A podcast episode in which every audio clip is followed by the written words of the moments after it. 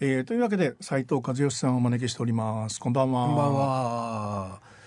どうもどうもどうも。どうも ちょう一年ぶりぐらいですか、ね、ちょうど1年ぶりなんですね、えええー3月24日に、えー、1年ぶり約1年ぶり、えー、55ストーンズが発売になりました。前作は2020年の20枚目。かなり作風は違いますね今回は。今回のはもう割と本当にあのえっ、と去年ツアーが延期になっちゃったりではい。あのずっと家でだ卓録してたのがアルバムになったって感じですかね。はい。えあのシングル12月にですね先行のシングルが出まして「えー、202020ダイアリー」というのが長い8分超える曲ですけどはいはい。これはまあまさにその頃のことを歌ってるわけですもんね。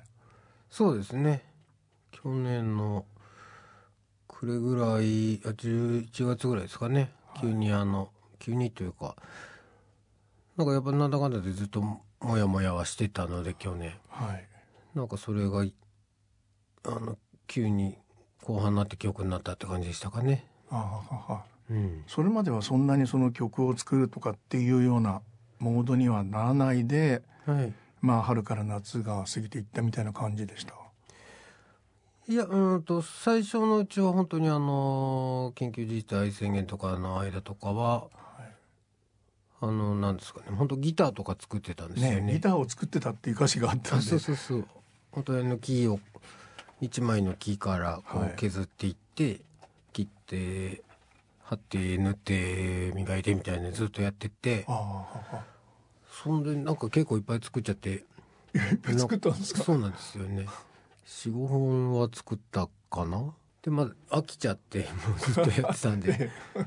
それで曲でも曲でもっていうか曲も書かなきゃなと思ったりして。えでもなんか最初何をねあの時代で何を歌っていいものやらってさっぱりこうあんまりこう作ろうって感じにもなんなくてえ最初は、はい。えでもまあそう言っても56月ぐらいからですかね、なんかポツポツと1曲2曲って感じでポツポツできていって。えはい。であのーまあ家にこうなんですかそういう録音用の機材とかはもともとあったりはしてたんですけど、はいえあんまり活用してなくてですね、はい機械に弱いもんで。でまあこの機械だからそういうのを覚えてみようかなと思っえて、ええ。録音するものがいるなってことではい。なんかいろいろ撮ってるうちに曲になってったりしてはいで気がついたらアルバムになりそうだぞって感じになってきて、はい。まあ、だいぶ出来上がったあたりから途中からまあじゃあアルバムにしようって切り替えていった感じでしたかね。あああのーまあ2020ダイアリーのこれは配信のシングルだけでもジャケットがあるんでしょ？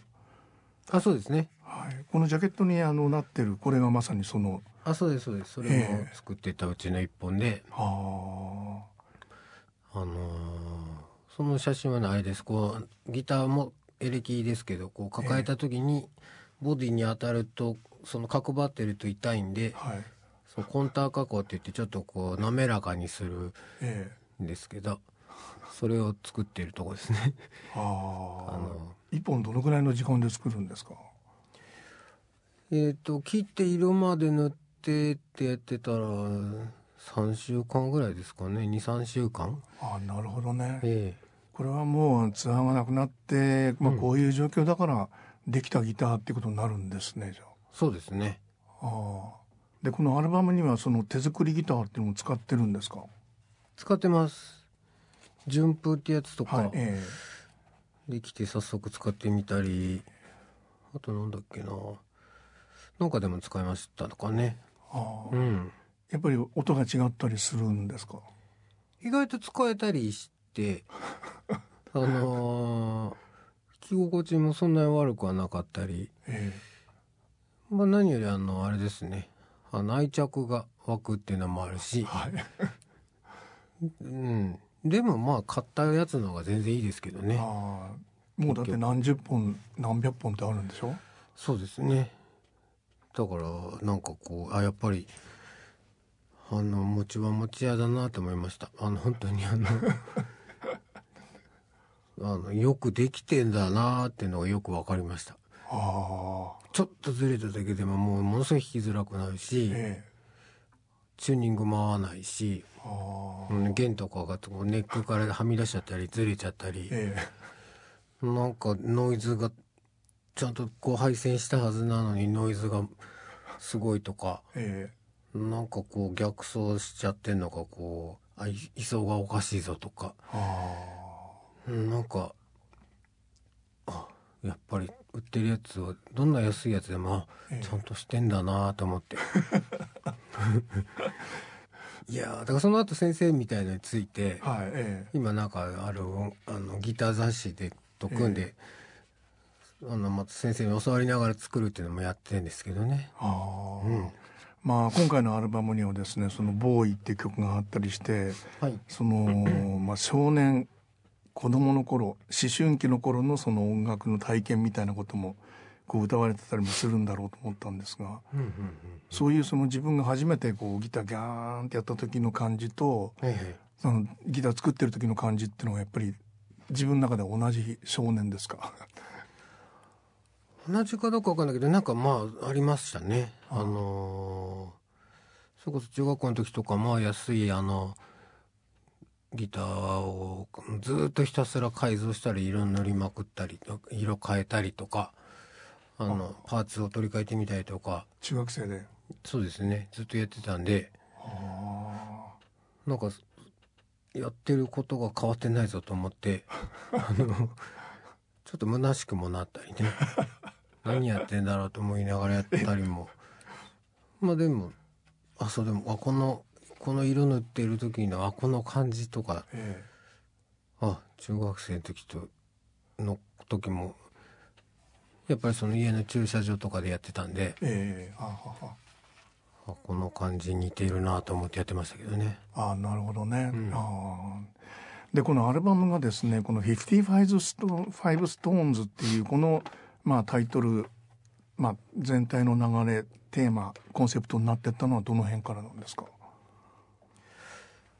えーと、どうでしたかね？6、7曲できてたあたりで、アルバムになりそうだなってことになっていって、まあ出すとしたら来年、まあ今年ですけどね、去年えの段階だと、あ来年だとしたら、まあちょうど55歳になるんだなと思って。え、はい。で、それまであの、まあ、10年前に45ストーンズっていうのがあったり、はいそのさらに10年前には35ストーンズっていうのを出してたんで、はい。別にシリーズものってわけじゃないんですけどなんとなくその35ストーンズの時はそのニューヨークのテロがあったり45の時はまあ震災があったりでなんか別にその10年おきにってわけじゃないんでしょうけど今回はまあコロナがあったりとかで、なんかまあアルバム作ってる時の気配っていうかなんとなくこう共通するものもあってですね。でまああじゃあタイトルはこれかなと思ったんですけどね。あなるほどね、ええ。うんまああの割とこう時間があればあのその作作業場にこもって楽器いじったり機材触ったりっていう日々なわけでしょ？そうでしたね。もう出かける必要もないから一日そこにいるみたいな感じ、そうでした夜中中ずっと朝まで一人でずっとやってたりえまあなんか曲になるかどうかわかんないけど、まあ、とりあえずなんか撮ってみようとかえはい。あのなんかドラムマシン鳴らしてずっとギターひたすら弾いてえとかね。で、はい。結局何も、まあ、何もできなかったなと思って帰ろうとか、まあ、夜が明けてて。そうですね、まあ、そっちの方が圧倒的に多くて。はい。あと北間あこれなんかできるかもってなったら、まあ、一気に徹夜でダーって作ってはあはあできたできたとか。えそんな感じで。でまあその中でこう、まあ、バンドでこれは「あボーイ」って曲の中はねはいそれこそ、はい。あこれはバンドで撮りたいなと思ってデモテープを自分で作ってみたりもしたけど、えはい。まあ、これはメンバー呼んでやりたいなと思ってでちょうど緊急事態明けたすぐぐらいにあの久々にスタジオ入って。やったらなんかこうあれでしたね。やっぱこうばみんな人に会うのも久々だったしえバンドで音を出すっていうのもちょうどすごい久しぶりだったんではい。もうなんかもうみんなのこう演奏がねなんかすごいあの生き生きしててねはしゃいでる感じだったそうそうそうなんかなかなかいいテイクになったなとかああそんなもん思いましたけどね。ああえその詞をつけていくのはどの辺の段階ある程度溜まってからつけていくんですか？それともまあ曲がこう形になった時に、まあそれじゃあこれはこれをこういう詞をつけてって一曲ごとに蹴りをつけていくみたいな作り方ですか？え一曲ごとでしたね。あ割ともう合間開けずっていうかあ大体同時ぐらいな感同時進行的な感じでう大体できたらすぐつ歌詞もつけてとかっていうのが多かったですかね。珍しく。ああ。えああのアルバムはですね「ビハインド・ザ・マスク」から始まってるわけですけどこれはそういう中ではえはいはい。どんなヒントだったんですか？これもそれこそそのまあ家のこれは家の、まあ、ブース部屋で撮ったんですけど、はいえまあ、その機材を覚えようって時に、まあ、その何か録音したいけど曲がないってことで、えはい。えあカバーなら取れるぞと思って なんかカバーしようと思った時にふっと思いついたのがこれでえはいえもともと YM も大好きだったし、はいまあ、今でも好きですけえどで特にこの曲はやっぱなんかこうどななんでしょうかねずっと引っかかるものがあったっていうのがあってはいでまたなんかタイトルが、まあね。このマスクってね まああの仮面のことなんでしょうけど、はい。まあ、このご時世のマスクにもこう通じるなと思って、はいえマスクの裏側みたいなことですもんね、ええ。もちろん YMO はテクノですけどそれをこう、な全部生楽器でね、生ドラムに。えはい。全部ギターもベースも全部生で。はい一人でちまちま撮ってみようと思って。そすごいなんか楽しくなってきちゃって。一晩でガーって一気に撮って。ああこれファン撮ったんですか？そうですね。それであのー坂本さん教授にはい。ちょっとだけ面識あったんでメールしてああ「カバーしていいでしょうか」っつって。え「ぜひぜひ」って言っていただいて。はいでできて渡して「ああ歌わないんだね」って言われてね。あの歌詞がついてるバージョンもあるじゃないですか、マイケル・ジャクソンもやってるしね。クラプトンバージョンもあるけど英語は無理なんでなるべくそそう歌歌よ歌は歌わないですよって話になって。はい。うん。でもそういうその2曲目の「ボーイ」とかですね「ストレンジマン」とかっていうのはまあ和義さんのギター体験みたいなものとこう今まあ「ボーイ」っていう言葉でやっぱり息子さんのこととかね浮かんだりもして、まあ聞いてたんですけどはいはい。やっぱりつながってるものがあるんじゃないですか？ああそうなのかもしれないですね。ボーイっていうのはこれは何かあったんですか？うんボーイっていうタイトルでこういう歌にしようみたいな。そうですね。ここでななまあなんかこう英語ともなんとも分かんない感じで上に上に作ってて、えでまあ後でここ自分で何て言ってんだろうみたいなどう言いたい口になってんだろうっていうのをこう後で聞いたりとかして、でなんかあボーイって言ってんのかもなと思って。ええ。えあ。そしたらそこからあ。そしたら急にバーって広がってええダーって一気に書いた感じでしたかね。あでドレミファソラシドとかそこはもうああドレこれはまんまなんだ。そうそうそうそれはこれ何がドレミファソラシドなんだろうなと思って ボーイとドレミファソラシドがつながったって感じでしたかね。あなるほどね、ええあまあ音楽体験の最初みたいなねうんうんうん。でこの「パパとママ」っていうのが出てくるっていうのがねこのアルバムの一つのテーマになってるんじゃないかと思ったりもしたんですよね。あーあー何回か出てきますねそういえばはいね、え。そうですね。言われてみれば。いやあんま気にしなかったですけど。あーうん。ストレンジマンもでもモデルがいそうですもんね。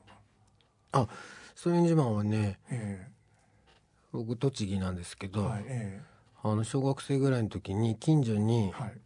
まあ、今もそうでしょうけどちょっとちょっとやっぱなんていうか変わった人ってはい街に一人いたじゃないですか、はいえあの別に何か危害を加えるわけじゃないんだけど近寄っちゃダメよって周りに言われてるような人がいえてえでそのねドンドンってあだ名を子供たちみんなつけててなんでドンかっていうとあの子供たちがこうすその人とこうすれ違ってえ通り過ぎると必ずそのおっさんがドーンって言うんですよ。子供たちを脅かすんだ。そうそうそう。えドーンって言っててそのある日ねなんか通り過ぎて「あれ今日は言わない」ってなって「あれ今日は言わないね」って言ってまあ、えまあ、友達と歩いてたらええ。200メートルぐらい過ぎてから向こうでちっちゃくドーンって言ってて ドーンって聞こえてきて。あやっぱ言ったっていうのがあって。ええただその人はいろんな噂があってなんか、あの普段はこう割とだらしない格好してるんだけど、はい。なんか銀行行く時だけは背広を着ているらしいとかね。なんかいろんなこう噂があってえ実はすごい東大とか出てるらしいよとか、はい。なんかそんないろんな噂があったんだけど、まあ本当のことは誰も知らず。あでももしかしてあの人って本当はなんかん何かを悟っていたりとかそんな感じがあったのかもとか。なんかずっといつもブツブツブツブツブツブツ一人でなんか言ってて何言ってんだろうみたいな感じでこうみんなおかなびっくり見てなんか見てるだけなんだけどでもまああのそういうこう、まあ、いろんな実在の人がいたりしながらうんうんうんでこの「ラッキーキャットブルース」はこれははいはい。あのビハインド・ザ・マスクとなんかつながってるのかなとか。ああ。これもねこれも何ですかね。なんかそのあの携帯のなんかアプリであの簡単にお手軽にリズムが作れるようなやつがあのフリーで落ちてるアプリであったんですよね。であってそれでね結構遊んでたらできた曲で、あまあ、これもその機材を覚える意味でもあったんですけど、まあ、ええ。うちにあのそのなんかギターをやたらすごいいっぱいテイク取った記憶がありますけどそういう取って遊んでて、えまあ、最初インストでいいかと思ったんですけど、ええ。これあのーラッキーキャットって要するに招き猫なんですえけど、はいはいはい招き猫にね数年前にえらいハマりまして。あの本物の猫じゃなくてそうそうそう。招き猫に行った。そうですあの陶器のね。はいえでその、まあ、ツアー中とかあのー招き猫ミュージアムとかいうのが割とねな各地にあったりするんですよ。あ各地ってことじゃないけど。えはいえ。で俺好きなのはあのそのいわゆるあの皆さんパッてすぐ浮かぶのはこう小判を抱いてえて、はいえ手上げててとちょっとずんぐりむっくりのえはい。あの大入りとか100万両とか書いてあるえあのお店のね商売繁盛みたいなあの招き猫をイメージするかもしれないけどあれはいわゆる常滑系ってやつで常滑市のやつで えあのー昭和のやつなんですって。昭和はい。20年代ぐらいからのものらしく、えで俺みたまたま見つけてハマったのがあのもっと古い江戸時代末期ぐらいのええ あの、まあ、瀬戸瀬戸物の瀬戸のえはい。まあ小瀬戸って言われてるやつなんですけど、はい。それがもう全部その当時手作りで作ってて、ええ。まあ、型に入れて作ってるわけじゃなくて、はい。でちゃんと絵その絵付けの人がいたりえあの金沢の方の九谷焼とかええあっちの人のこう絵付け師が着ててつけたやつはちょっとこうきらびやかな派手なこのよだれかけみたいなええ。あれがの柄が派手だとかなんとかとかいろいろあってえなんかね一時ハマっちゃって ものすごいあの今気持ち悪いぐらいそのいっぱいあるんですよ家に。自分の部屋に。怖いんですよなんか。え なんか招き猫に右手上げてるのと左手上げてるのがあるんだと思いましたね。そうなんですよ。右手が、ええ。ーお金でええ。左手が人を呼ぶのかな？えはあっていうのがあって。えでそれが昭和になってくると両手上げてえはい。もうどっちもみたいな感じでこうバブルの時期になるとえその常滑系のその 小判にも1億万両とかどんどんこう数字も増えていってどんどんこう欲とともに額も増していきとかそういうのがあるらしくて。えなんかね面白いんですよ。いろんな各地招き猫伝説があって。えなるほどね、はい。でアルバムの後半この6曲目の「魔法のオルゴール」からですね「シグナル」「レインダンス」「木枯らし一郎一号一緒な二人」っていうのが一つのストーリーみたいに聞こえたんですよね。あそうですか。ええ。えー、どう魔法のオルゴールはどういう、これもまあそれこそ本当に実家にそういうオルゴールがあったんですけど、はいえなんかそれをふと思い出してできた感じでしたかね。えああああ。うん、このまああの「酒臭いパパ」とか「泣き晴らしたママ」っていうようなこれはこう、はい。はまあ主人公のイメージがあったんですか？うん、そうですね。まあ実話も含むって感じですけど、まあ全部じゃが全部じゃないんでしょうけど。ええ。ちょもう常にの酔っ払ってたので。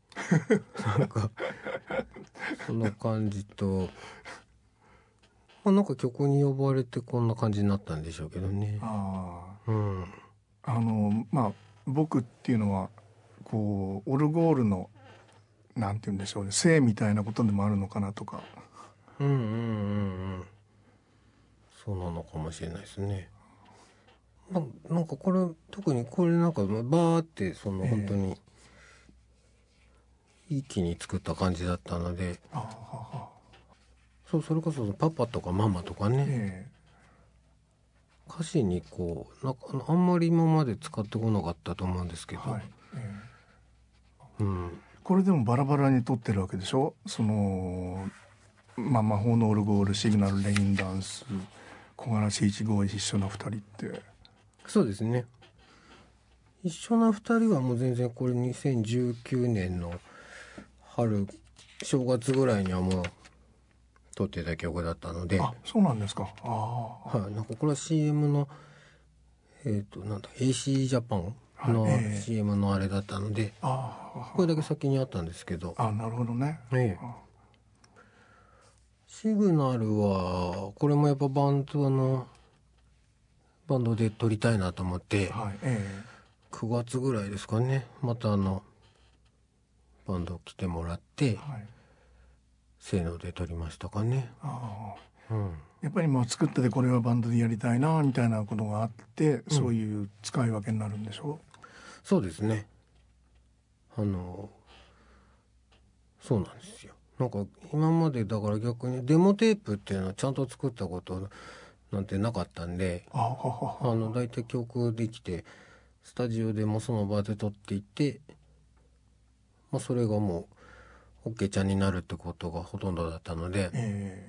あのこう自分家でデモテープ作ってメンバーにこんな感じでこんなアレンジだよなんつって渡したのは本当に本当に初期の頃はそのアレンジャーと一緒にやったりした時は、はい。ファーストあたりなんかの時はなんか曲家やりましたけどそれぶりぐらいですかね。ああそうそうそう。だからなんかこう普段だったらもうそれで OK ちゃんとして出してたのをえあのまあ時間もあったっていうのもあるしえはい。いやこれいやもっとやっぱりこう今のメンバーだったりとかこのメンバーでやったやつも聞いてみたいとかってなったやつはスタジオ撮ってもらってええ。ちゃんと撮ってみようって感じでしたかね。うん。でその時はもうこういう言葉も載ってるんですか？これはついてましたね。はい。レインダンスとはまあでも時期も違うんでしょうしね。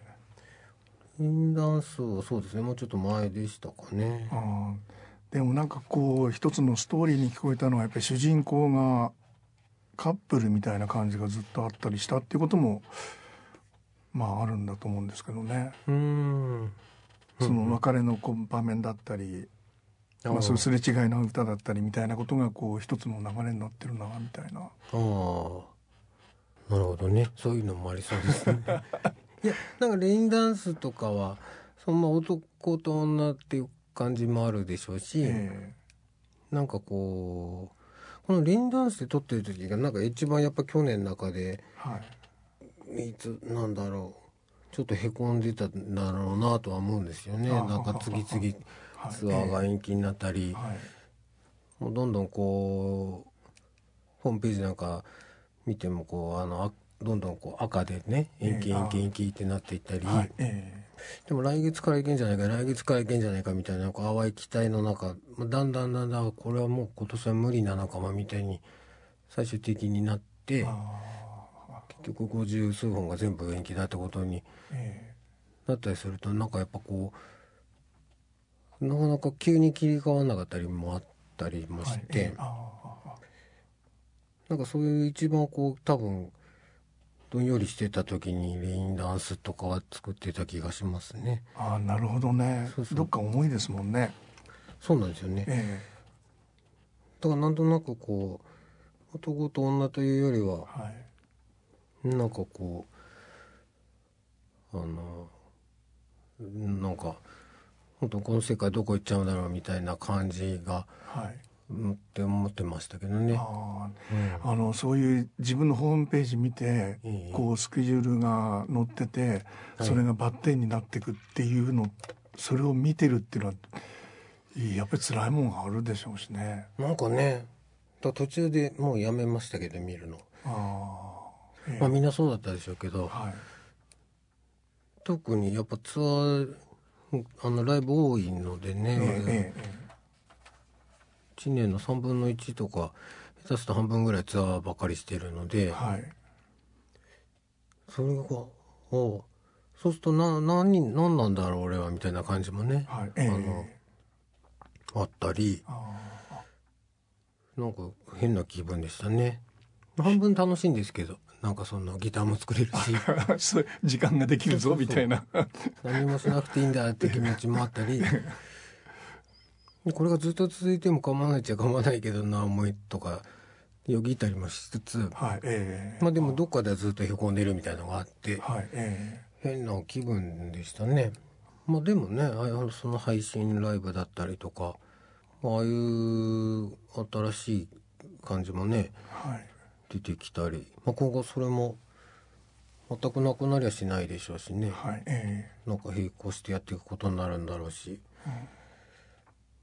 まあでも今日現在僕まだやってないんですよねそういうあのちゃんとは。ああ。のなんか YouTube とか、えはい YouTube やってますよね。あのえまあ、30分ぐらいのやつで。えはいえぐらいなんであのその会場で無観客でやるとか半分しかいないでやるとかっていうのはまだやってないので、えああ今度やるんですけどえ。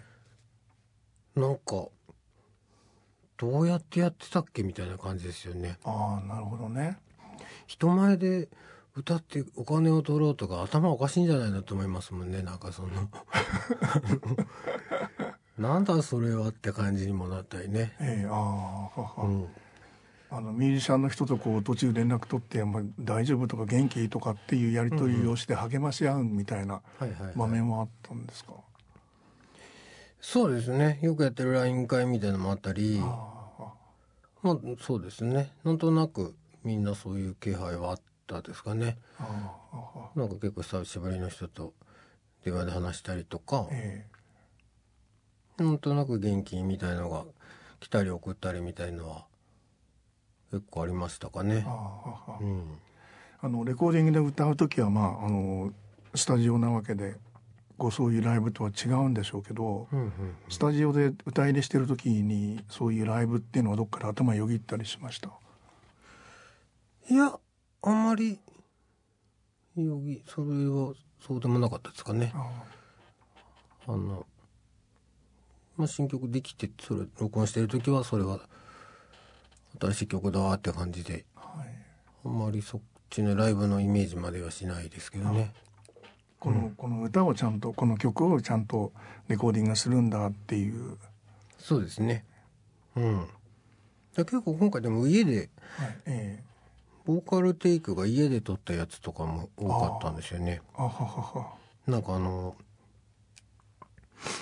あでもこれそれは結構ああの意外といいかもと思いましたけど自分で。ああのやっぱレコーディングスタジオで、まあ、少ないながらもスタッフがいて、あ、はいえあのーはい守りましたどうぞ」って言ってあじゃあもう一テイク歌ってみようかなとかもう一テイクやってみようかなとかそういうのもありいまあそれが今まででしたけど、えはいえなんか自分家でこうあの自分の好きなタイミングでなんかこう気分乗ったら録音ボタン押してあーってやってとかって、で楽しくなってきてたらまたもう一回撮ってみてとか。えはい。あここのメロディーこんな感じにしてみようかなとかいろいろ試してみたりとか。はい。あのーでちょっとこう、まあ、1時間ぐらいなんかビデオでも見て気晴らししてまた戻って聞いてみてとか、なんかそういうああさっき盛り上がってたけどあここあんまピッチ良くないなとかね。なんあかもう一回やってみようとか、あのーそういろんな試し試せたりとかあ自分のタイミングでやれてはい。なんかすごくあこっちのテイクの方がスタジオよりなんかかしこまってないしあ多少のピッチが悪いとかいろいろあったとしてもなんか勢いがこっちの方がいいなとか、あええはいなんかねそういうのも結構今回半分ぐらい家歌入れも家だったかもしれないですね。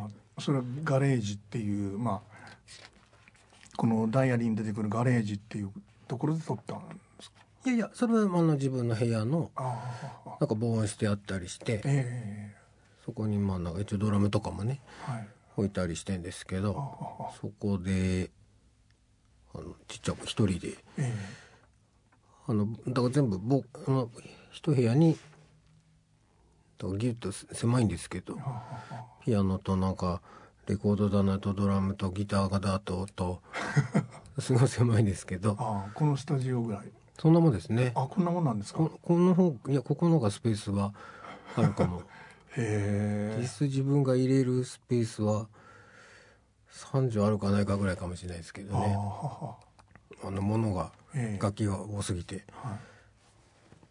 だそこで結構歌いまあぜほとんどの楽器を通ったりしてましたね歌入れも。ああまあもともとそういう多重録音型の人なんでしょうからね。そうですね。うん。でもそういう中で木枯らし一郎一号はですね藤井健二さんと一緒に作ったり、はいはい。えこれ藤井健はまああの前ずっとギターをねツアーでもやってもらってて、あのーそのだから2012年とか13年ぐらいにあのースタジオでその当時のバンドのメンバーと録録音してた時にえはい。なんか藤井健とに俺のギターこれこのアコギどうっつって渡したらなんかポロンポロンって藤井健が弾いたフレーズとかイントロみたいのがあってええあはははでそれがすごい良くて「それ何何の曲なの?」っつったら「いやわかんないけど今適当に弾いただけです」って言うから。え「え。それいいじゃん」ってそれ曲にしようよって言って。ええ。でねなんかスタジオの隅で2人でバーって作ったんですよね。でもその当時曲あの曲はできてデモテープというかあのあの iPhone みたいなのに録音だけはしといたんですけどあえ。歌詞がつかずで結局流れ流れてたんですけどええ。今回急にあの歌詞がつきまして。えはい。で藤木に久々連絡してこれ昔やったあの曲覚えてるっつって、はい。あれをあれに歌詞がついたからちょっとギター弾きに来てってことで、え藤木会うのも34年ぶりだったかな。ええ。えでえああでせせーので2人で。ええ向き合って撮りましたね。ああ。うん。このムーンウォークっていうのもこれもそういうシーンが具体的にあったんですか？実際に誰かがやってたとか和義さんがやってみたことがあるとか。やってみたことはありますけどね。できないですね。ああうん。こういうまああの、まあ、パパとママの ある種のこう若かりしい時のワンシーンなのかなとかああなるほどあそういう感じもとそそういうふうにも捉えられますかね。はい、でその後に一緒な2人もあったりするわけでうんうんうんうんうん。へえあそういう感じでつながったんですね。はいへえ 面白い。で35ストーンズって、まあ、あの35歳ってこともあったりするんでしょうしこう歌の内容がアルバムの内容がかなりこの頃とちこれこれと違いますもんね。もっとこういろんなこと模索してるみたいな感じがあったり。ああ。そうだったかもしれないですね。あなんかそれこそ「ささくれ」って曲もあったりしあましたけど、はいええはい。心がずっとささくれてた気がします。その頃の方が。ああ。うんそうやっぱ35歳って年齢がそうだった。だったんでしょうねきっと今思うと。なんか30今思うと35はまああれですけど30代後半ぐらい35ぐらいからその40ぐらいまでの間っていうのが一番なんかこうなんかモヤモヤしてたなって気がしますけどね。あなんかこううんなんかこうパッとしないなっていうかいろんな意味で。まあ若いっちゃ若いしおっさんっちゃおっさんだし 中年ってほどでもないしなんかこううんなんかこうもやーんとしてましたかね。あああのどうしようもない悲しみっていう歌の中につ等身大やら自然体やらそんなに怪しいことはないってのありましたね病んでますね。今割と等身大自然体って言われがちでしょ いやーどうでしょう。その頃からやっぱそういうななんでしょうかね。言われてたけどもうん。どっか怪しいと思ってた、うん。それ今でも思ってますけど。え。うん。まあそうですね。どっかってやっぱり昔からねじ曲がってるんでしょうね。え つまんない大人になるとかね。なんかあ僕が行こうとしてる道は遠いのかなとかね。ああそうですね。若い若いですね。そう聞くと。35って言ったって別に若いわけでもないのにね。あでもあの話変わるかもしれないですけどその俺デビュー27歳で、はい。当時すごい遅い遅いって言われたんあですよね、はい。でも今や割とここ10年ぐ20年ぐらいとかってそんなことないですよね、うん。みんな30代ぐらいでデビューする人たちもザラじゃないんですか、はい。20代後半とかね。はい。そうなんかその俺27でデビューとか特にソロでってなるとなんかすごいこうあの下積み長いですね的な感じで 当時言われたりして、はい。ええはい。いや今思えばね27なんて全然若いのにえ当時はもうみんな10代とか20代前半でデビューしないとえはもうそれこそレコード会社なんかももうあのそれもう年齢制限じゃないけどいえ。もう30以降なんて新人としてデビューさせるなきゃさらさらなかったでしょうしね。えはいえそういう感じだったから。そういうので思うとあのまあその35歳ぐらいとか、まあ、デビューしてまだ78年ぐらいの頃なんですえよね。えだからなんかこう何が言いたいのか分かんないですけど。え でもその頃55歳っていうのははるか彼方でしょ？そうですね、えうん。まあでもなんかそんなに変わっなんていうかな。あんまり気分が変わってない気もするし。えあの月の向こう側って、まあ、ずスタンダードになってる曲がその夢の向こう側へ行ってみたいと願ってるっていう。はいはい。夢の向こう側には来れたのかなとか。ああうーんある部分ではそうなのかもしれないけど結局はあんまりそんなに変わってないようなどうなんでしょうかね。でもアルバムの最後のねこの「ぐるぐる」っていうのはこれがいいなと思ったんですよ。うん。これはまあうんうん。こう、うん、あまあアルバムの最後用に書いたってこともちろんないんでしょうけどうん。このハッピー感っていうんでしょうかね。はいはいはい。まあでもその2020ダイアリーっていうのが、はい。その11月ぐらいの後半ぐらいになんかこの去年のこうモヤモヤしてる感じっていうのをはい。自分の中でこうはっきりさせたいっていうか明確に曲にしたいみたいな思いはずっとどっかにあったと思うんですよね。でなんかそれがこうずっとふん詰まってたのがその11月末ぐらいになって急にこの曲になって出てきた感じがあって、ああなるほどね。まあ、これで全部言ってるとは思ってないんですけどい。もっといろんなことあるしはい。えなんかそのも持っててもやっとしてたのは結構出た。ここで急にある夜に一気にバーって出てきて。で結構それでああやっとちょっと便秘がすっきりしたみたいな感じがあって。ええでその後ぐらいになんかすぐできたのがぐるぐるであああもうこうあこういうのちょっとこうふん詰まり取れたからはい。あのなんか気が軽くなった感じで。あでなんかこうギチャガチャガやってたらあえ。あこれくらいの軽い感じがやっとできたって感じになってあこれ最後に入れようと思って作りましたかね。